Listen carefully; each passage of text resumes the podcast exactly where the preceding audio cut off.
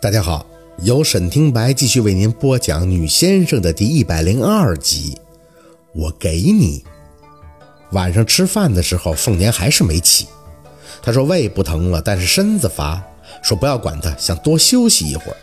家里人也没敢再去打扰凤年。不过饭桌上的气氛倒是跟上午大不相同。这个也还是借了孙桂香的光，因为他死的蹊跷，也就造成了这个话题的延展性。顺便覆盖了本来有些闹心的两个话题：狗皮还有上坟。应该庆幸那个狗皮可算是翻篇儿了，不然拎出来，那明月也得尴尬。毕竟是他弟弟干的事儿。一顿饭，大家不是就着陆生朗扔出来的推理线分析，就是听那明月讲孙桂香曾经在村里干过的邪门事儿。不过他讲这些也得有听众，不是？这个听众就是盛辉，那家伙给他听的眼珠子瞪得大大的，在那明月每句话落地之后都会加上助词，什么“哎呦啊，是吗呀？” 你看看，那明月一见盛辉这么捧场，讲的更来劲了，最后连韩林他奶怎么死的，以及怎么闹腾的事儿都说了，盛辉更是恨不得听得身临其境，嘴里更加夸张的应对。这种人就是活该，缺德呀，缺德！所以也是得益于他们俩的热聊，这顿饭的氛围在极其融洽的状态下就结束了。吃完了，盛辉还没听够呢，跟着那明月不停地追问：“哎，你说那个老人一开始在棺材里真活过来呀？啊，又让他给憋死的？”那明月一边捡碗催促宝四跟小六回屋做作业，一边挑着眉：“哼，那还有假？”这可是我家姨姥亲口跟我讲的，那个孙桂香就是心眼子不正，在村里那都是出了名的。嗯，要我说，死了没啥可惜，就是死的惨了点儿。宝四听着他们唠嗑，坐着一直没动，眼尾若有若无地瞄着陆成朗，总觉得不想让他生自己的气，自己也不是故意的。小六惦记赶在拿明月回屋之前，好看会儿动画片儿吃饱喝得就跑了。宝四坐在那里，鼓了半天的勇气，磨蹭的走到陆生朗的身边。那个话还没有说完，陆生朗看都不看他的，起身扣上耳机，抬脚向屋外走去。哎，宝四急了，跛脚跟在他的身后走到院子里。陆星月，你还真生我气了呀！院子里静悄悄的，若文他们还在屋里聊着天时不时的还能听到盛辉传出的夸张惊叹声。宝四有点看不清陆生朗的表情，努力的扬起脖子看着他的脸。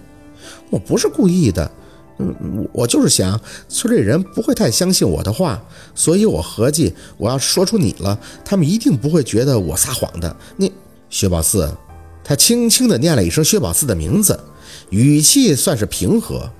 我承认你有的时候很可爱，可有时候却又过分的不知好歹。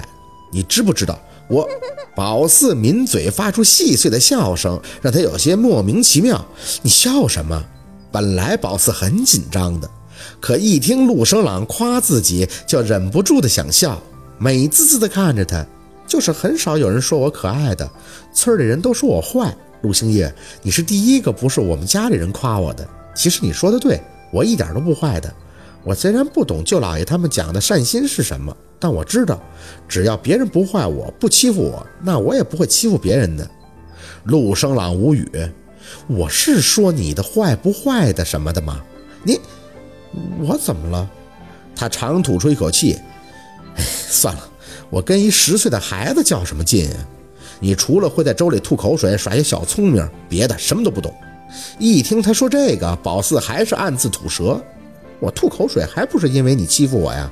我又打不过你，只能……他一脸正似的打断宝四的话。我发现你很会岔开话题，你是故意的吗？见宝四又要急着开口辩解，他冷着眼继续开口：“我想跟你说的是，有些事情是你的特权，不是别人的。事实上，我很讨厌别人叫错我的名字，但是因为你，哎呀，我容忍你，你明白吗？”陆生朗说一句吞半句的，宝四上哪儿明白去？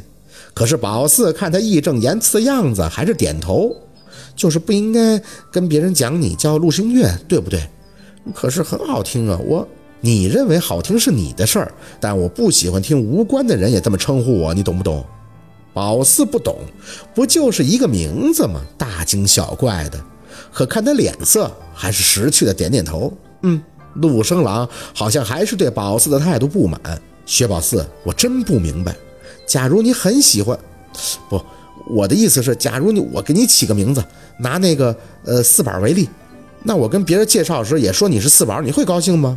宝四点头，嗯，高兴啊，我就喜欢别人叫我四宝，很好听啊，只有最喜欢我的人才这么叫我的。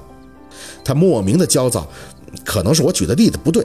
总之，我的意思就是，这种类似于昵称的外号，如果一个人接受了，那说明他是认可取名字这个人，但他不会喜欢别人这么称呼他的，因为这个名字与这个人来讲的意义不是好听不好听，而是对那个起名字的人。哎，算了，陆生朗再次生气。哎。薛宝四，等你长大了，我再跟你讲这种问题。现在我不想对牛弹琴。说完，大步就向院子外走去，一副让宝四惹到必须静静的架势。宝四觉得他气生的真是莫名其妙，多大点事儿啊，怎么还整出意义不意义来了？张嘴喊了一声：“哎，我知道了，嗯，就是我能叫，别人不能叫呗。”他的脚步应声而停，高高瘦瘦的身形背对着宝四站在门口的位置，埋在黑暗里的脸微微的侧了侧。晚上九点你出来一下，不是要星星月亮吗？我给你。啊！宝四挠挠头，直到他走出院门，传来一记车门关上的声响，抬眼看了看天，嘴里轻声的自语：“真的假的呀？”一瘸一拐的走回后屋，心里还惦记着这事儿。自己那完全都是瞎说的呀！难不成他还能把天上的星星月亮摘下来？合计了一会儿，那明月的声音在屋外响起。小六手脚迅速的就把电视给关了，然后飞速的掏出作业本递给宝四，营造一种认真学习的假象。那个四姐，你你看看我这道题写的对不对？宝四懒得搭理他。就他这一天玩八百遍的把戏都看累了，我就说那狗皮怎么会把妈给扔了呢？合计是掉色了呀！这瘪犊子，你等我看着他不骂他的，高低把这钱给要回来。算计人都算计到他姐头上了。那明月骂骂咧咧的进屋，若文跟在他身边小声提醒：“好了好了，这事儿都过去了。要不是你刚才问狗皮去哪儿了，我都不想告诉你。本身就够尴尬的了。是啊，咱面对沈总说这事儿是尴尬。”关键咱也是无辜的呀！就我那个弟弟，我真是……你等我看着他不给他俩大耳刮子的。进屋的那明月直接奔向电视机，伸手在后边一摸：“小六，让你回屋上你看电视的啊！